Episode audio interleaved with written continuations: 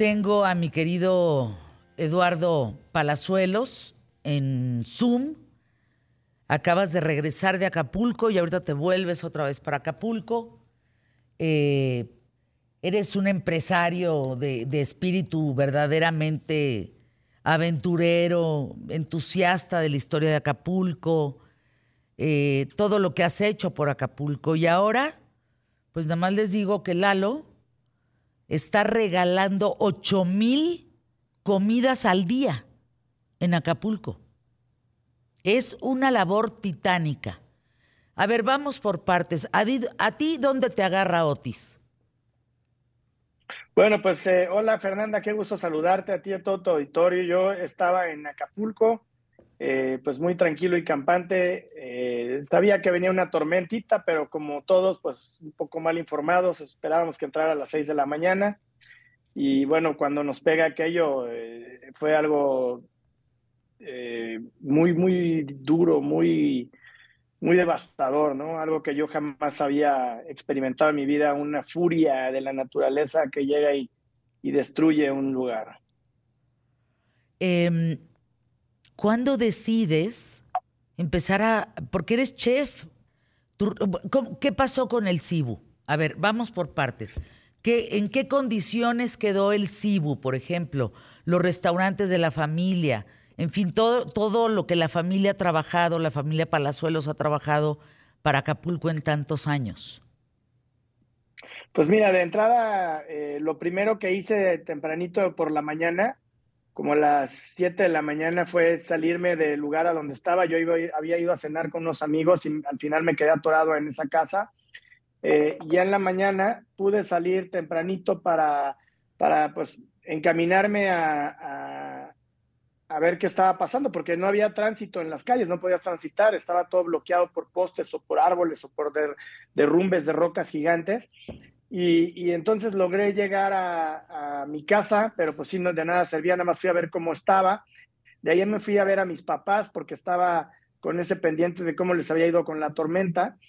Y, ya que vi que, bueno, pues que estaban bien, les dije, trataré de regresar por ustedes a las cuatro porque no podían salir de su casa, estaban atrapados eh, por la, porque la puerta pues, de entrada del acceso era eléctrica, no se podía abrir, no había luz y estaban los árboles caídos, no, no podían ni siquiera salir de, de, donde estaba el acceso de los coches. De ahí me fui caminando a, a y, en Cibu pues de alguna manera llegué allá a, ver un panorama completamente devastado. Jamás me hubiera imaginado que, el restaurante pues quedara, quedara en, en esas situaciones, ¿no? O sea, fue impresionante ver cómo estaba el restaurante destruido, ¿no? Y, eh, bueno, pues, pero todo esto fue caminando, porque no había cómo llegar, o sea, fui caminando desde, desde Villa Alejandra hasta el Cibu, y, bueno, y, así estuve las primeras horas de, después del huracán, ¿no? ¿Cuándo decides empezar a hacer comidas para dar de comer? Porque empezaste, entiendo, con mil. ¿Cómo fue en aumento y hasta pues dónde quieres llegar? A mí me contactó la... mira, la, verdad, las comidas, o sea, yo estoy ayudando en el esfuerzo, pero las comidas es una fundación que se llama World Central Kitchen, que está encabezada por el chef de José Andrés, eh, un español muy visionario y con un gran corazón de, ayuda humanitaria. Y él, eh, su equipo me contactó a las 10 de la noche, me dijo, Eduardo, vamos a necesitar de tu ayuda, vamos a necesitar de tu ayuda y vamos a necesitar que, que nos apoyes. Y yo digo, pero bueno, pues va a ser otra tormentita normal como cualquier otra. Me dice, no, viene fuertísimo. El equipo de World Central Kitchen llegó a Acapulco antes que el ejército. Es algo impresionante lo que esta fundación hace y empezamos inmediatamente a ver cómo en este panorama devastado, sin agua, sin gas, sin luz, podríamos montar unas cocinas para poder hacer este, este operativa la, la, producción de alimentos. Hay que entender que en ese momento todos los supers, todas las eh, cadenas de suministro estaban devastadas, entonces pues era imposible saqueadas, Eduardo. Eh, saqueadas, saqueadas. encontrar insumos estábamos viendo con la gente local, los que tenían algunos congeladores, cosas así que pudiéramos, eh, donde tenían resguardado proteína, etcétera, y empezamos a, integrar esto y a montar unas cocinas con mucho esfuerzo. Yo traje todas las cocinas de los banquetes, traje este, todo el equipo que tenía y empezamos poco a poco, pero sin lugar a dudas, eh, nada es suficiente, porque aunque ahorita ya estemos produciendo 8 mil comidas diarias, que la gente recibe un plato de cocina caliente y se convierte en un plato de esperanza, de que las cosas van a mejorar, de que las cosas van a poder este, eh, ser mejores. Yo de alguna manera estoy este, eh, trabajando de la mano con ellos para que no pare este apoyo. Eh, evidentemente es imposible encontrar verduras. Eh, me vine ayer en la noche, como a las nueve de la noche, al Central de Abastos a, comprar toneladas de, verduras que ya están en camino a Acapulco en un camión para poder no parar ese apoyo en conjunto con la cocina de World Central Kitchen. Estoy en este momento con, con diferentes fundaciones eh, con la Canirac Nacional, con Alcea, tratando de ya subir también a otro camión lo que son estufones para poder eh, elevar el nivel de, flama que podamos tener operativo.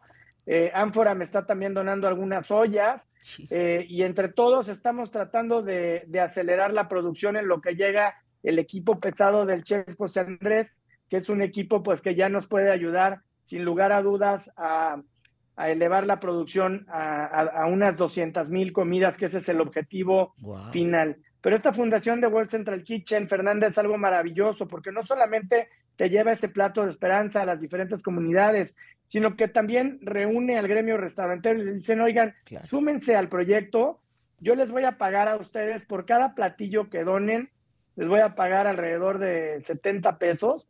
Entonces hay muchos restauranteros que también a través de, de este eh, movimiento pues también reciben un poquito de esperanza de que ellos también pueden contribuir y que van a por lo menos recibir un poquito de margen para poder ayudarle a la gente a, que, a que puedan empezar a, comer algo, ¿no? Porque la verdad no hay mercados, no hay suministro. Esas imágenes que enseñan, bueno, ahorita yo creo que son de antes de Acapulco, porque el, taquito de carnita este, y todo ese rollo ahorita no lo encuentras. Entonces se ha convertido en algo muy, muy difícil. Eh, un panorama lleno de basura, un panorama lleno de escombro, un panorama en donde la gente que se enferma no tiene ni siquiera medicinas y, ningún apoyo es suficiente en estos momentos para Acapulco. Es, es algo que conmueve el alma, que, que, te llena de dolor el corazón, pero no queda más que eh, pues arremangarse de la Filipina y hacer lo que mejor hacemos, que es cocinar con pasión con amor eh, por la gente que, ahorita que tanto lo necesita. La gente no va a olvidar lo que estás haciendo, eh, Eduardo Palazuelos. Eh, seriamente te hago esta pregunta. Yo estuve en el huracán, viví Otis, los que lo vivimos vivimos de milagro, y a la hora de bajar en el Imperial, ya olía mal esa zona, Diamante. Hoy, ¿a qué huele Acapulco, Eduardo Palazuelos? Mira, eh,